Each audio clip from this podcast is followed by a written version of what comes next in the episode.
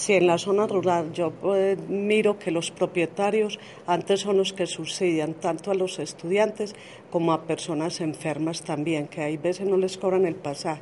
Y también quiero aclarar que, por ejemplo, en las veredas el, el usuario le dice, me hace el favor y me trae un bultico de cuido o cualquier mandado que ellos mandan a hacer y como mucho gusto los trae. Yo no sé ahorita la administración municipal que dice que va a traer otro servicio para llevar estos encomiendas o bultos, lo que llamamos. Entonces, ¿qué va a hacer el transportador y ese usuario a pagar? La tarifa de él más la tarifa del bulto.